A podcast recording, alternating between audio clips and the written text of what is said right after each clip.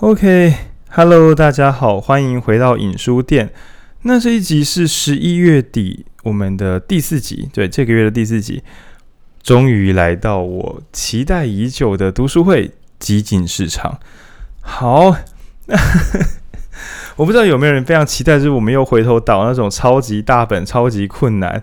那就像前几个，嗯，上个月吧，我们有导读那个基本收入。能不能再来导读这种跟政策相关的复杂读物呢？对，会不会比如说上个月的，呃，这个月的够了，那或者是干前面一点点的解密陌生人，那或者是前面的如何阅读一本书？好啦，这本有点难。对，这些书是不是都已经好一阵子不能满足你？你会觉得影书店是不是在混，都不导读超级大本的很困难的东西了？没有，我们回来，我们回来了。那今天呢，回到。激进市场，我常常跟来书店的朋友就是炫耀，不是炫耀啊，推荐说，大多数的书都是在解释说当代的问题在哪里。那所以很多时候在录 podcast，我都在设法讲一些我心中的解方，比如说解密陌生人讲的那些无解，我来想点解方。嗯、好人总是自以为是，他里面提供一些方法，我再补充一些解方。又或者说专业之死，其实这本书讲到最后有点 就是蛮没搞头的，然后就是大家要专尊重专业啦，不然这样大家会国家越来越辛苦。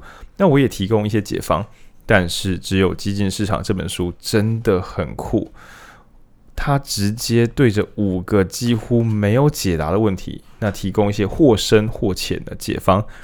那所以我会觉得，嗯，大部分的年轻朋友应该，嗯。跟以前的人比起来，比较不会拒谈拒绝谈论政治，就是会把政治当做自己生活的可以讨论东西一部分，不会觉得说那离我们很远。那但是呢，我们讨论政治很多时候只能够讨论到候选人的表现。那比如说，我们今天是今天我看一下时间，现在是嗯礼拜五的话是二十七号，十一月二十七号。那这天呢，也是那个国民党在立法院里边丢猪内脏的日子。传统我们讨论的讲说聊政治很容易是在聊这些东西，但是真正能够改变国家，应该是靠良好的政策设计，然后跟踏实的政策说服，或者说包括民众这个这些政策的传导。那在政策的设计这个方面，到底该怎么样会有好策略？今天激进市场那将会带我们用五种截然不同的策略来面对这个，嗯、炫炮的 当代世界，那书在封面就已经开宗明义的写，过往的时候会担心说什么，嗯，我们会不会市场太自由了啊？所以就变成什么穷人家没房子住啊，有钱人拥有很多房产却不拿出来租，等等等等的自由市场的乱象。但这本书是告诉大家，不是，不是因为自由让这些变得痛苦，是因为它不够自由。所谓的不够自由是什么？想买东西的人啊、有货品可以买，但想买的人却不能买。为什么？因为拥有货品的人不愿意买。啊，这个阻止交易的行为导致了不自由。又或者是有些人他呃明明想要卖给别人，比如说我有我的我的劳动能力，我想要卖给别人，我想要当移工，但是别的国家下一些法规让我无法成为别的国家的工作者，无法去领取那边的薪资。那这个严重程度相当于是我们国家产木头，那但是我却无法卖给一些缺乏木头的国家，这是很可怕的事情。它使得交易，你前面说的自由交易吗？不，其实当代世界仍然下了很多规则，让交易不这么自由。那当然你会想说，可是那个不自由是为了在保护一些弱势啊。OK，那我们今天会来慢慢的拆解这些东西。那前几个礼拜的时候，我们讲基本收入，那会说。是右派的人士心中想象的右派的天堂，因为左派天堂也许是共产，但右派是自由经济。自由经济之下，难道我们的天堂就只能够是贫富差距扩大？那有能力的人赚得饱饱的，没有能力的人就饿死在路边，这算哪门子的天堂？所以，我们回到这一集的时候，其实会来谈的是如何使用交易的力量，然后让一切都变得更好。那听到这边，听众应该会想说，让一切变得更好。呃，难道这是有可能的吗？难道不是剥夺谁的？比如说，你比较有钱，请把你的钱给我，让我可以过得好一点。这是传统讲的分配分配正义，不是这种怎么讲零和游戏吗？你拿少一点，我拿多一点的这种东西吗？那今天我们来慢慢谈起。好，喘一口气。那我们小闲聊一下好了，就是，嗯，其实今现在啊，我是已经是礼拜六的凌晨，大概快一点左右。那我还在书店，因为刚刚谈完一些有趣的案子，然后，呃，就我一个人在书店录基本收入呃基金市场这一本书。那还是要跟大家夜配一下，就是如果听到这一集的朋友，赶快到影书店的粉砖上报名，因为我们在十二月的第一周跟第三周。都已经确定会跟经济民主联合这个组织，那一起来做演讲，也而且我们是在默契咖啡，然后做我称为是台派的演讲，把一些很呃我们前面讲过的，可能像多极世界冲击，那还有我们也下礼拜要准备的自由的宰狼，把一些跟国际局势、政治经济相关的书，那设法嗯由专业人士。以及我对，以及我这个负责搞笑跟调气氛的主持人，来负责带给大家现场体验。然后经济民主联合非常非常有义气，所以这两场活动就是连低消都不用，因为他已经有付过场地费。所以我本来想说让大家付个饮料低消，我个人希望大家来的时候还是点个饮料。对，总之我们每一场大概只有二十个名额，那我会希望，尤其是台中的朋友，希望不要错过这次的活动，因为。嗯，如果我们人数蛮稳健的话，应该可以让台北的组织来的时候不用担心说，诶，会不会他对我们这边不熟悉？那办的我们这里不需要的活动，那我个人会尽我所能把把场子就是做热闹。对，因为这样子的深度论坛啊，小时候我自己住台中，我也很希望台中有人一天到晚办这种东西，我就不用自己办啦，对啊，我以前就是想说去住在台北比较多，一些文化啊、政治啊、经济等等资源。那不否认的是，真的有啦，但是毕竟房价啊、物价啊，还有生活品质，我都觉得住台中还蛮快乐的。对，所以很希望自己在这边把东西弄好。那如果听众朋友有人住在就是中部，就希望可以利用这个机会一起来听听看我们的那个现场演讲。那接下礼拜的演讲，我们会在现场架 Podcast 设备，所以是现场演讲、现场录音。对，因为我想说那些长辈前辈们跟我再回到录音室录音有点不切实际，那所以应该是这样子来进行。好，那去夜配到这边。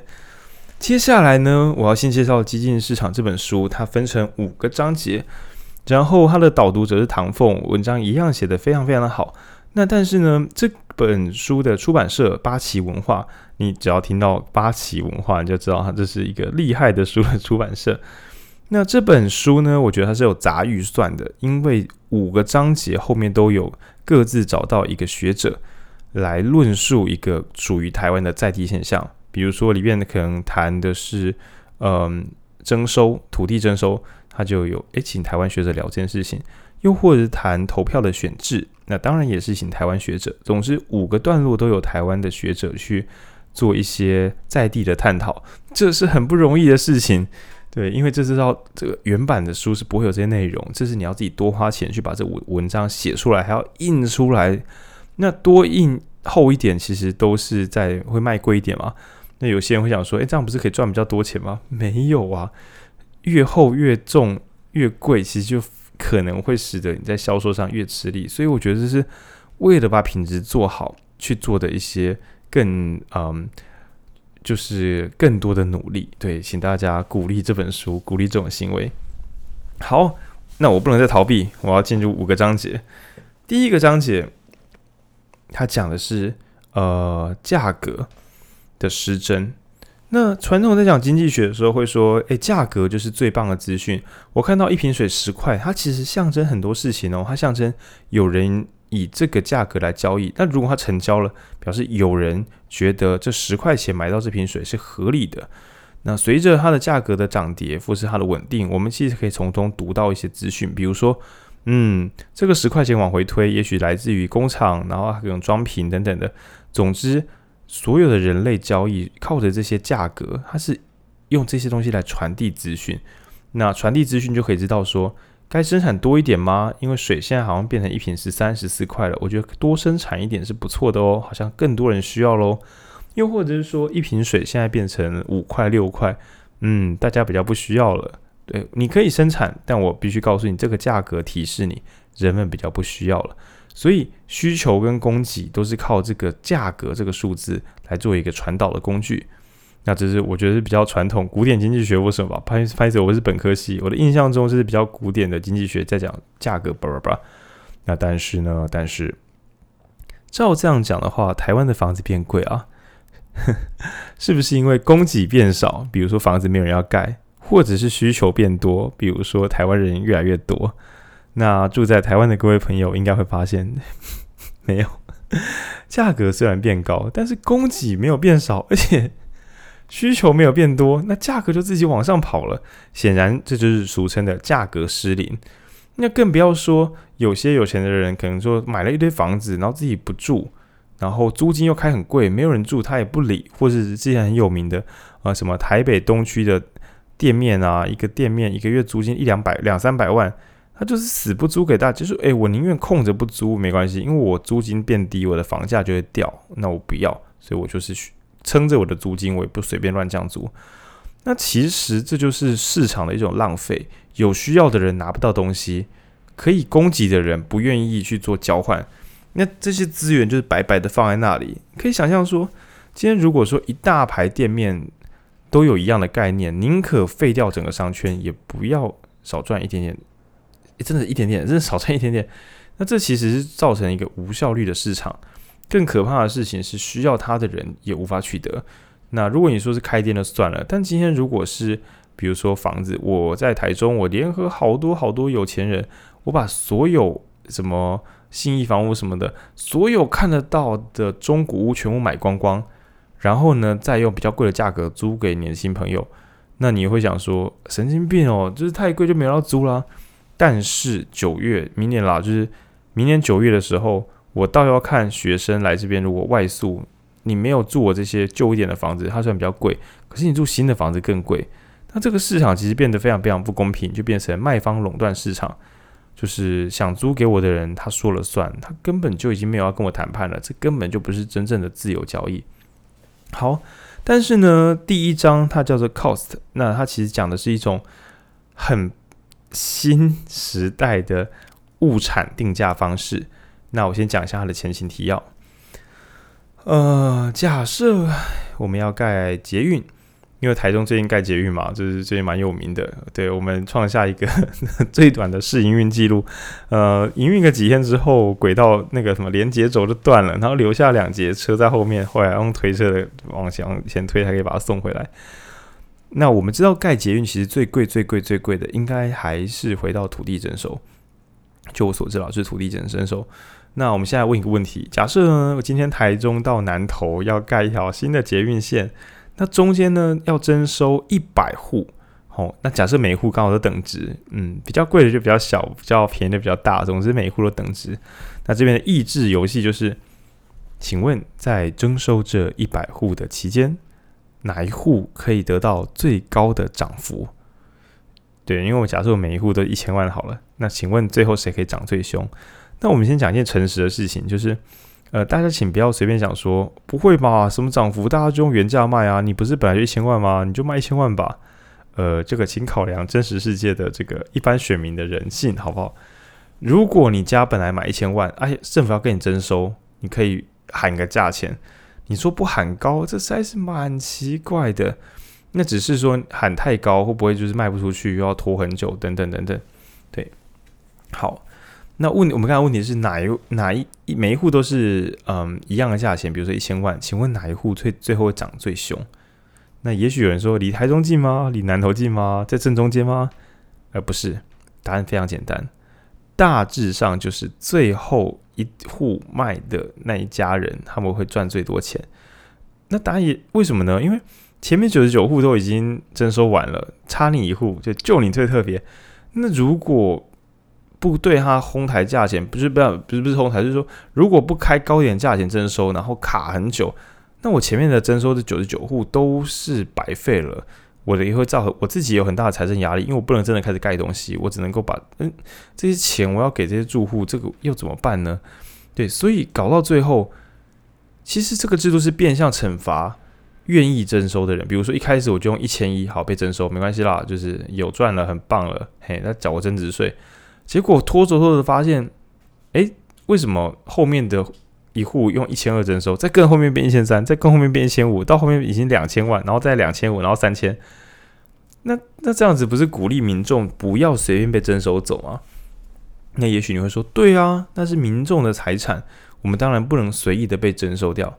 可是你有想过，如果反过来说的话，你知道 政府在征收这些房子的时候，钱是谁出的吗？就是听众你啊，还有讲者我，我们都有缴税，所以其实我们都是我们都是跟政府一体的，我们是买家。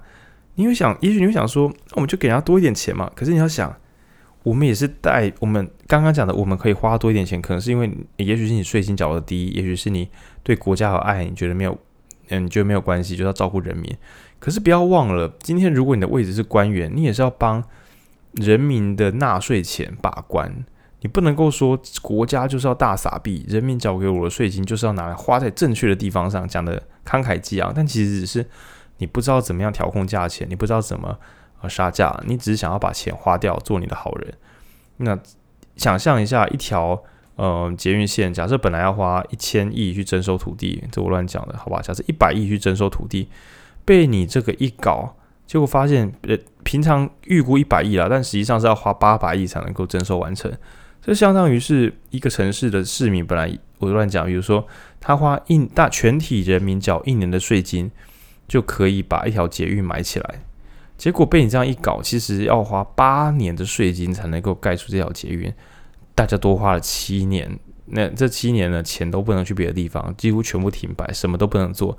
只是因为我们怎么买都是买不无法用好的价格买到我们要征收的土地。好，那不知道听众听到这边会不会有个两难，就是我们要征收别人的时候，希望拜托各位地主不要哄抬价钱，把我们当做肥羊这样宰。但是当我们可以卖土地的时候，我们又舍不得不卖高一点啊，我们不想要当潘啊，我们卖多一点才会赚很多钱啊，实在是啊，也不是说真的特别贪财，就是。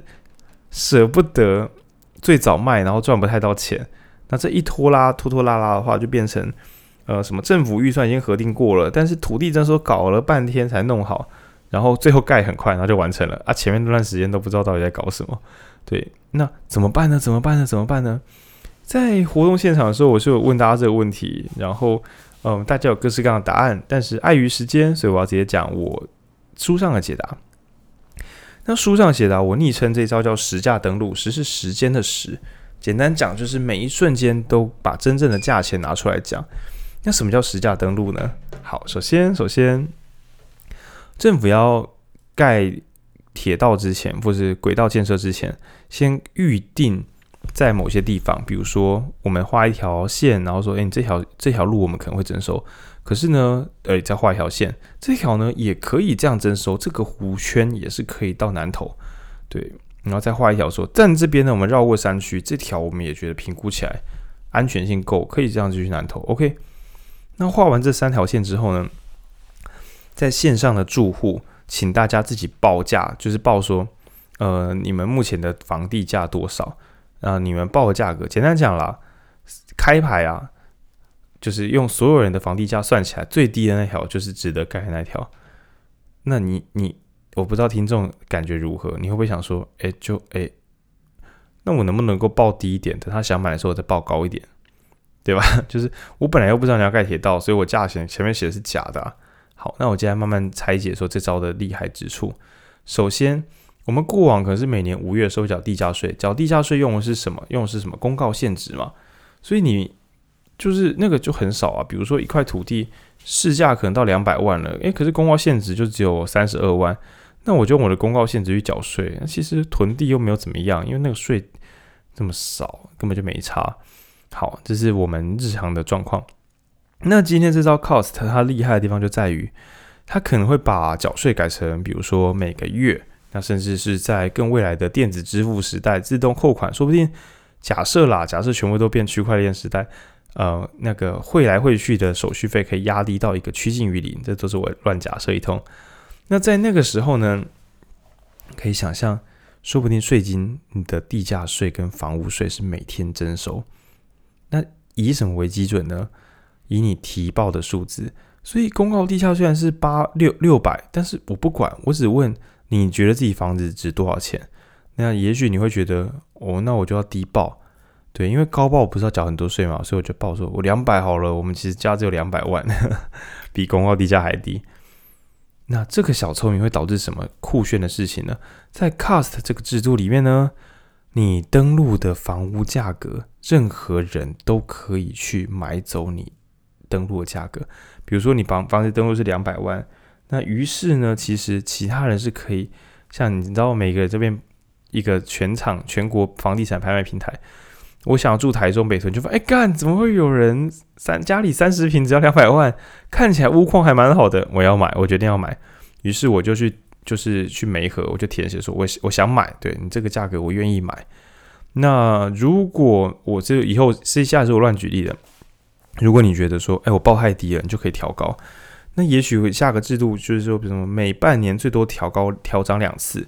就你不能够一不想被买就调高价格，一不想被买就调高价格，那本来就是你的价格在乱定嘛，本来定太低了嘛，那你就要受惩罚。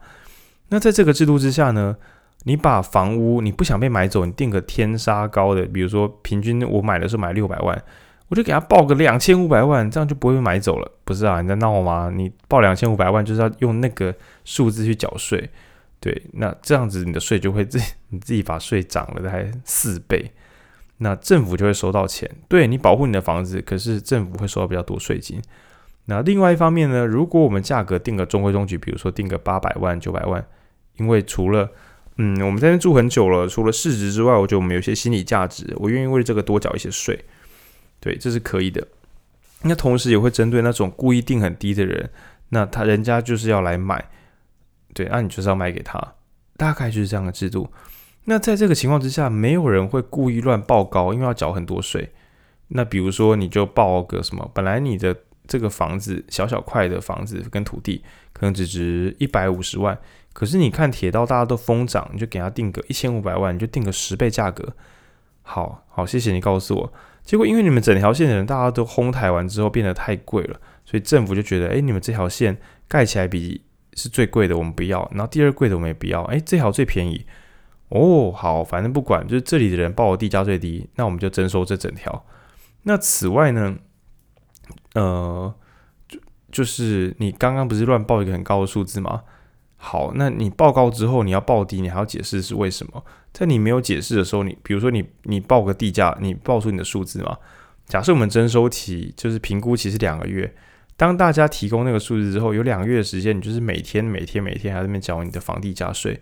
然后最后，如果因为你本来定太高落选，那你等于是白调那个白调售价，对，你这个骗人的行为一点用一点好处都没有。那甚至是假设 cost 这个制度实行的很日常，根本就不用特别公告我要征收什么，我们就内部专家画完线，然后再算算看这几条路线的价格总值，然后就以现在当月最便宜的路线直接就是，反正因为大家都是非嗯，只要价格谈的有我们。你你写出去的价格，人家只要付得起，你就是在限期内就是要搬家，对，诸如此类。那也许会有个延展期，比如说要至少三个月，因为你要找新的地方住，等等等等。对啊，那总之第一招 cost 就是你把价格定太高就去缴税，价格定太低那就是被买走，大概是这样的一个简单制度。啊、哦，天呐，总共有五个章节，好、哦，加油，浩宁，加油。第二章他讲的是哦，对，忘记讲第一章的好处，就是关于那个平衡。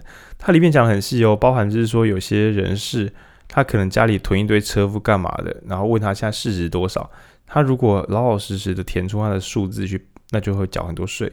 那他如果自己觉得哎呀，我不想缴这么多税了，我把数字写低一点点，很可能他的那些名车就会被别人买走。对。那也就是说，一个这是一个使用权远大于拥有权的一个设置方式。那我先简单聊到这边。那接下来第二个我们要讲的是 QV，其实平方投票法。简单的说，在传统的最最最远古的政治里面，少数控制多数，所以呢，一个国王跟一些贵族可以统领整个国家，不顾所有民众的权益。那这件事情其实早就已经蒸发了，因为在民主年代里面，我们会说少数要服从多数，你们少数几个人的意见不能够左右我们全国人民的这个福祉。听起来很不错，就是不要让太少数的人决定所有人的事情。但是少数服从多数这种，人家说数拳头那数选票的这一招，它的问题在于少数。我们讲的已经不是旧的那种王公贵族，我们讲的是民众。如果刚好站在少数的一方，那比如说，呃，假设假设大家都不生小孩，但只有你生小孩，你的朋友一百个里面只有三五个人生小孩，你想要提案或者想要选一个有在意亲子议题的市议员或立委，你发现找不到，因为这个市场根本就不存在为了小众而出现的候选人。那你会说有啊，有些新进政党或什么，但是对啊，他们也一，他们也选得很辛苦；二，他们可能还不够小众。那所以第一，直时到今日啊，少数真的是一天到晚服从多数，那能不能够让少数的声音可以大声一点点？那第二。传统的投票制度其实非常非常鼓励候选人互相伤害。呃，选民只能够在我们这一群候选之中投一票，所以我不只要说我很棒，我还要说大家都很烂，大家都不值得一投，所以起码票投给我。那这样搞就变成说，选票投票的时候，你投给我是一，其他都是零，那其他人都很烂，就是我最棒。但说不定呢？候选人在就是怎么样，在选民的心中，第一名的就我想投这个人，他很棒。另外一个人啊，也有个八十分，然后剩下的我觉得零分都很烂。可是刚刚你说这个八十分的候选人，你没有给他票，你简直在惩罚他的努力，因为他跟你厌恶的候选人得到一样多的东西。那所以就会导致说，与其在拼怎么样讨人喜欢，我不如就是让我的对手。看起来超级烂，我一直攻击某一个人，让讨厌他的人来投我，还比较稳固一点。因为喜欢的人可能不会因为这样不投我，可是讨厌他的人一定会这样投我。那对方呢也知道这一招，所以候选人到最后就变民进党的臭干国民党，国民党臭干民进党，有去大吼大叫的，大家就觉得好啦，至少他欺负了我讨厌的人，那我投他一票。但是这种互相撕裂的打法，弄到最后选赢的人也。会很尴尬，因为选赢之后，他就要跟对方的，你知道，就是败将之军，对吧？败将是那候选人嘛，败将之军就是帮他想想帮他选赢，但是没有成功的人。就比如说二零一八年的时候，呃，那些呃蓝营大胜、绿营的现任首长的首长的选民投他们的选民，应该都有一种可恶，我们输了，我们输了的这种感觉。对，那这件事情呢，我们再把它再回绕一下。怎么办？少数的声音到底要怎么样被听见？那作者写出了一套叫平方投票法的方法，在书中有非常非常详尽的，它为什么有用，简直像科学论文一样。那简单的讲呢，呃，每个民众投票时，比如说我们彰化啊，就是什么呃六个议员，本来是只能选一个，或十五个报名的人，我只能投一票。可是我有好几个很喜欢，那所以我给每个一百点。你可以孤注一掷的对着一个你真正真正的真爱候选人，其他都废物，就这个最棒。那我就把十票给他，因为十票要花掉我一百点，十乘以十等于一百嘛。如果我只给他九票，我只花八十一点，我就还有十九点可以投其他候选人。但不要，我一百票一百点都要给他。又或者是呢，你选择给四个候选人各五票，因为五五二十五嘛。那二十五点使用四次，就是我对着四个候选人各投五点。五票都各投五票给他，消耗了一百点。平方投票法到底在玩哪招？其实是这样的：如果你有真的很喜欢的候选人，那这招鼓励你集中全力，因为可能没有人在乎你的议题。那你们这些小众的人，就是集中你们的选票，让某些人出头是有一点机会的。那其他搞不好你可以去倡议说，请给我们候选人一票。以前不是说神圣的一票吗？但现在是没那么神圣的一票。就是希望其他选民你们可以投自己喜欢的人，但是借我们一票就好。所以这是比较卑微的，就是说以前的选举是请投我，另外一个很烂。现在是我知道你们有喜欢的东西，可是我想跟你们借一票，支持一下我们这个论点。我们真的很认真在准备这个东西。那我知道它不是主流民意，所以你们的票可能还是会有大多数的，比如说呃五票。哇，那就五五二十五嘛，或是六票六六三十六。我知道你们会拿这个高的票数去投给你喜欢的候选人，可是我希望每个人拜托拜托帮我们留一票就好。但其实这些一票积沙成塔，如果大家没有特别反对你的意识形态，只是觉得你不错，比如说我是我我住北屯嘛，我就觉得，呃，比如投票里面有一个什么停车场证件，那这很这个候选人可能我没有特别喜欢，也没有什么正面的印象，就是普普。可是你写的这个停车场证件，让我觉得，好啦好啦，我分一点给你啊，算了啦，我给你四点，两票，给你两票啦，给你两票。对我来讲毫不费力，可是对这个年轻候选人，或是对这个小众候选人，其实会得到非常非常大的增幅空间。那而且我觉得这样比较好处是，说不定呢、以台湾的局势，说不定在地方选举，这个民进党的我决定给他八八六十四。哎呦，可是那个国民党的，我也觉得那个人上次真的做的很好。好了，我给他六六三十六。所以，所以我给民进党的 A 议员八票，给国民党的 A 议员六票。但其实，当我这样做的时候，表示我对两个政党各自有他的认同部分。那也许你会觉得说，谁会投国民党投民进党？OK，fine，那我换个想法。嗯，先不要讲大党哦，传统在投小党更纠结，实力粉、激进，然后还有台湾民众党，反而是这些小党都抱着一个，你没有投我们家的话，就是对政治局势不了解啦，就是烂啦。对啊，为什么要这样？为什么要这样互相伤害？因为在现在选制上，我没有拿到你这票。我就是，比如说，假设大家都台派，那我是时代力量，对，我是啊，以前是，那或者说我是激进，我没有拿到你这票，那在选举的这个残酷舞台上，假设你投了民进党，你没有投我，我的政党，我的地位其实跟你心中的国民党是一样的，反正你就是不喜欢我吧，所以不投给我票嘛，就是会变成这个样子啊，就是一点点喜欢没有用，很喜欢也没有用，是只有投那票才有用。那这样子的话，就是没有投票但很喜欢，或是没有投票但无感，或没有投票但厌恶，显示出来结果是一模一样的。那这个东西的选举其实会变得非常非常效能变得非常非常低落，因为选举成为一种语言，我可以表示我关心什么议题，那我关我喜欢怎么样候选人们，但现在只窄化成盖个章，你你你公投是否否，然后就是是是否否否。但是如果你多么赞同或多么不赞同，那个程度是很难表现出来的。那所以第二招叫 Q QV，就是嗯，他最极端的想法，甚至觉得连政治献金都是用 QV。我想捐给这个人很多钱，OK，那我就要捐给一个捐一个超大数字，因为我可能会什么开根号乘以十，什么嗯两百块钱。一百四十四块好了，开根号变十二，再乘以十变一百二，哎，太多了。比如说开根号乘以五，总之写一个公式，让大家想捐政治现金都会先削弱很多。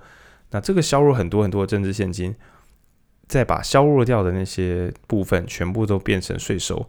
那这时候有钱人你想要捐很多政治现金，民众可能就比较没那么反弹，毕竟你很多钱都付到我们身上了。好，这是第二部分的闲聊。那第三部分是我。全书了，我自己觉得 cost 很酷。然后接下来我最喜欢的是 VIP。VIP 是什么？它是一个移工的呃移民政策。这个世界很奇怪哦，就是钱是可以互相流通的。嗯，我带着新台币去美国，你说诶，这不能用啊？但其实不是，我找个地方换钱就可以了。况且。并不会说什么新台币不得兑换美金，就是国家之间是算承认货币的，货币是可以流通的。那物资也是可以流通的。你卖呃塑胶产品，你卖处理器，你卖 PS5，原则上你做出来之后，货物就可以自由的在全世界交易。对，透过海关或什么之后就没什么问题。那但是人力资源是控控管的非常非常严格的。你可能已经在家累得半死，然后你要照顾一个失能的长辈，可是他的巴士量表就分数不够，所以你无法申请外籍义工。你想要拿着，比如说，嗯，两三万块钱去请一个义工，那原因也很简单，因为想要省钱。因为本国的照看护阿姨，我们那我小我之前年轻的时候我付过了，一个月要付六到七万左右。那所以对于经济能力有限的人来讲，当然会觉得。能不能够请一个外籍移工来帮我做这些我做不来的这个看护工作？那我好好的给人家钱，那个钱可能我想一定是优于人家本国的薪水，不然他就不用来这里工作。但实际上这件事不行，因为政府会管控谁可以取得移工的使用权，也就是说，啊，谁可以申请移工，谁不能申请。那原则上你可以难以想象说，嗯，我们先不要讲我们是企业主了，我们可能是一个小面摊或是书店，大概规模太小，嗯，可能大家就觉得申请义工是不切实际的想法。那更不要说呢，我是一个书店店员，我能不能够申请一个义工给我自己来多呃帮助我的经济？对，比如说我每天都要搬砖块，那我请一个义工来帮我搬砖，我这个钱领完之后发给他，我还剩很多，就过得很好，这是理想的情况。但是大多数人哪有那个能力？什么多请我，我开一个移工来，就算我可以开，我就可以让他发挥价值，让我赚到钱。这个其实有点点太困难了。那所以呢，呃，再加上说，传统上会讨厌移工的人，大多数都是。底层民众，也就是他觉得自己的工作可能会被取代掉，所以看到移工来这边工作就觉得很刺眼，觉得说我的薪水都一直没办法涨，就是因为有这些移工啦，这是好像是大家都会发生的事情。对，因为就是怪一些看起来偷走我们资源的人是比较轻松的事情。好，那 VIP 这招到底厉害在哪里？它是一个签证的重新分布，原则说是这样子。比如说，浩宁有一张身份证，我后面有个注记，表示我可以申请移工。那你说申请来干嘛？呃，我不知道，我只是说我可以在网络上，假设是一个国际上的网站，贴出说我是来自台湾北屯的这个就是呃签证提供者，我愿意用我的身份证提供一个签证给哒哒哒哒哒，就下列六个国家的任何一个国家的人民。那我我的目标是收走每个月收走你薪水的九趴十趴。对，那我会提供住宿，那、住宿要嗯，比如说好了，因为我提供住宿，我要抽走你薪水的十五趴或者抽十八趴，但我会包含简单的住宿。那这样写完之后，其实我的竞争对手就不会只有人力中介，而是所有的国民都会提出自己的一个，而且是对全世界征才哦，对全世界的人抛出一个，呃，如果你愿意来我这里工作，用我的签证的话。我用多少钱抽多少比例，甚至是代办费，我就可以让你来。那这边你会想说，啊，这样干不是全民变人口贩子？但是，但是，但是，本来是只有组织做人口贩子，而且因为他们没有什么人要跟他们竞争，这是特许行业吧，所以根本就不害怕是什么移工说他们坏话，我就永远遣就是遣散你啊，或什么不是遣散叫什么遣返你，对。你工作就这样不乖嘛，就把你赶走，然后让你多浪费一大笔钱。但是等一下回去之后，你又找不到你像现在这样的工作，就折磨你。对，所以今天今天如果开放成全部的人民都可以申请移工的时候，那搞不好我还是说，诶，我们家的咖喱煮得很好吃，或者是说，诶，我们有另外一个越南餐厅，我可以帮你介绍工作，可是我要给你抽成高一点点，因为我不只是提供你住的地方而已。那总之。假设啦，假设一个义工薪水两万五好了，然后你签出一个什么二十趴的这个增，就是每个月薪水要二十趴是汇到你账户里面。那两万五千块的工作在台湾不算高薪，可是五分之一，哎，五千块，就是台湾的民众每个月可以多五千块钱来做支配，我觉得应该是蛮爽的。那更棒的事情是，本来就很有钱的人可以不靠这一套，那经济状况比较普通的人。甚至是有限的人，可以借由让外国的呃移工到台湾来工作，也许他想去电子装配厂，也许他想去干嘛干嘛的，他必须透过我们这些人民的接轨，那才可以用就是到那些大机构上班。那其实应该说他的这个经济成长果实，比如说人家的国家每个月薪水一万块，我们国家每个月薪水三万，他来这里就是为了来赚这个三倍薪水。可是这个三倍薪水到底是谁造成的？其实。这样说好了，是每一个生长在台湾的人，是我们让这些收入可能涨到三万，是我们让这个工作成为可能。所以今天我把这个，我把我的 Visa 就把我签证资格租给别人，然后赚到钱的时候，是因为我们这一代的人们跟前面的祖先前辈们一起在这里努力，所以今天赚到这个钱，我等于是。抽成啦，我只是代替全国人民做这个小小的抽成，因为我也有在这个岛屿上努力啊，大概是这个样子。那嗯，书上是这样子的判断，是说传统移工都离人们很远，或者住在一些很糟的地方、很远的地方，让他们自己群聚。但是借由新的这招 VIP 制度，好像是 Visa 因什么什么的，要是这个 VIP 制度很有可能让这些移工住的里底层民众，我们这边讲底层不是说过得很惨，就是他非得靠上班过活，然后嗯，几乎存不太到钱的这种辛苦的人。那今天你让这些人可以因为移工赚到钱，然后因为移工靠近你，你为了要赚他的钱，所以你知道把起居生活打理得很好，让他来这边住得很爽，为了让他们很快乐，结果。你也更喜欢、更了解他们的一点点，对，这是书中的一个想象。好，前三个大概讲到这边。嗯，后面两章的话，第五章讲《海妖之歌》，讲的其实是监控资本主义。那第四章讲的是托拉斯法，他讲的也很简单，就是嗯，我们上礼拜的时候讲够了，就是指数投资。指数投资是当代很多这个沉稳的、有智慧的人都会说，你不要玩赌博，你就用指数投资。那第四章讲的是指数投资，其实啊，因为它分散式的买每一家，所以其实隐隐约约的，它会有个力量是反对竞争，就是我不希望我的持股们彼此互相攻击、互相伤害。你这家赚了五倍的钱，其他四家全部倒光了，对我来讲，我的投资组合还是赔啊。对，所以如果每一家企业都不要去内战，不要说什么你出萤幕，我也出萤幕，我出我萤幕，你的萤幕，那大家一起把器材材料费拉很高。为了歼灭我的对手，我不惜拿出最好的技术、最便宜的商品来跟他决斗。就消费者立场，这当然很棒啊！就很想让 PS Five，然后接下来 Switch 就出 Switch Two，然后一台只要七千块，然后功能更好啊！这是消费者的福音。所以其实我们是很期待企业们可以彼此竞争的，不要让他们就是闲在那边，就是赚以前的声望的钱。那只可惜。呃，虽然我们有托拉斯法，避免公司随便的组装合并成大怪兽，但是指数投资基金的基金的一些业者，就是书上有个例子，是有六家银行，然后这六家美国最大的银行前五大持股者有一大堆都重复，来来去都是什么先锋基金啊，然后跟一些很大型的基金，也就是说这些基金它几乎控制了美国经济，就是那些银行的股份的二十趴左右，天呐！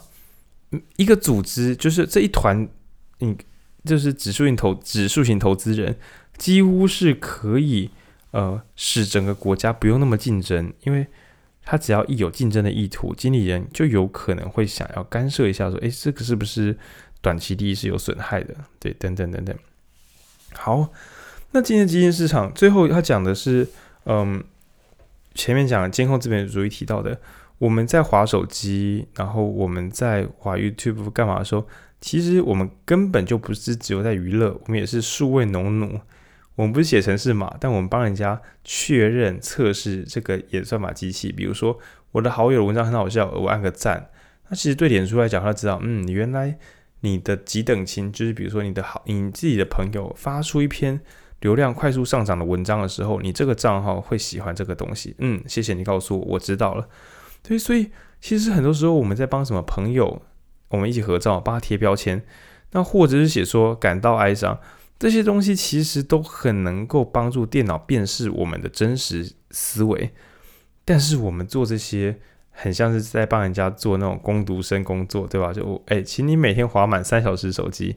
如果有人这样对你下指示，你可能就不想滑了。可是没有人跟我们下指示啊，那我们就放空放空的，每天滑了超过三小时。那。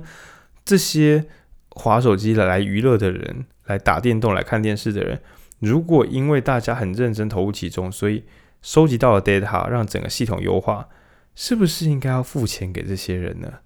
对，也许说每个月只有两三二三十美金，可是它就是一笔钱啊，能不能把这个钱还给数位苦劳们呢？对，大家每天划那么多手机都不觉得会累，但其实这是很恐怖的事情。好。那总之，基金市场今天大概就先聊到这边。那我真的是读这本读到啊，今天有很多有趣的提案。然后下礼拜我们也会准备要征收实习生，欢迎在台中的朋友，如果对我们频道有兴趣，我们还有做很多 NGO 相关的培力行动。对，接下来会有一些打算。对，这边我们业配一下自己。然后 最近今天讲太多话，喉咙整个就是已经垂垂高紧绷。那这本书我觉得最棒的事情仍然是他的视野非常多元，他愿意伤害财产私有制，那只为换得财产的效率，然后他愿意放弃人家说的人人的什么票票等值，他直接让人们可以自己决定自己的票是否为等值。那底层民众借由直接赚到钱，让他们对义工好一点点。然后他也发现了托拉斯法的 bug，就是指数型投资的厂商可以全部的公司都投资，但这跟托拉斯法有点像，因为它阻止了竞争。所以书中作者就觉得，我们是不是让每一个指数型基金都只买一个领域的一间？比如说在台湾的话，你想买水饺股，不就是做水饺的食物股票？你买了义美，好，那你就是不能够再买别家喽，嘿，就你只能选一家买。当然，我觉得它有点违反那个指数投资的初衷。这边我可能要再看得更详细一点。总之，他不太希望就是各大指数基金想买什么就买什么，而且还平均分散的买。他觉得这会让他们彼此的竞争关系变弱。对，然后第四章讲的是超级托拉斯，第五章讲的是数位监控资本主义，就是。我们在使用这软体时，也在付出我们劳动。那这些收益到底要去哪里了呢？大概就是这样的五个章节，然后更多细致的内容，嗯，请容许我们在实体见面的时候，因为我真的太喜欢这本书内容，我一定会用个没完没了。在书的第五章都结束之后，它有一个特别章节去解释它怎么把 cost，就是那个动态计价模式，然后跟 QV，就是平方投票法。还有 VIP，然后也就是前面的那个独立签证贩售制度，这些东西怎么样再重新结合在一起？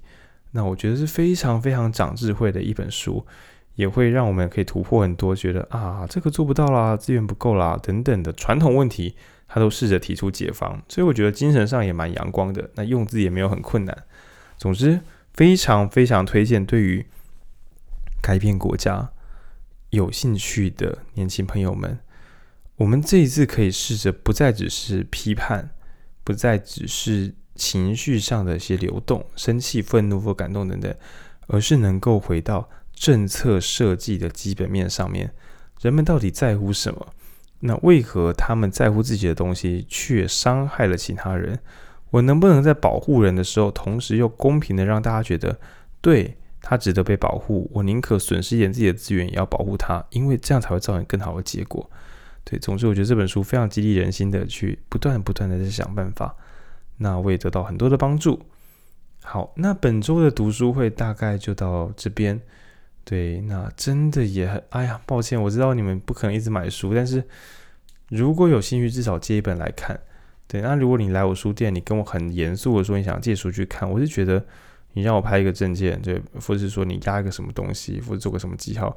让我找得到你这个人是谁？那我就觉得你借这本书回去看，这，哎，我是可以接受的。对，那当然我要知道你本来在做什么。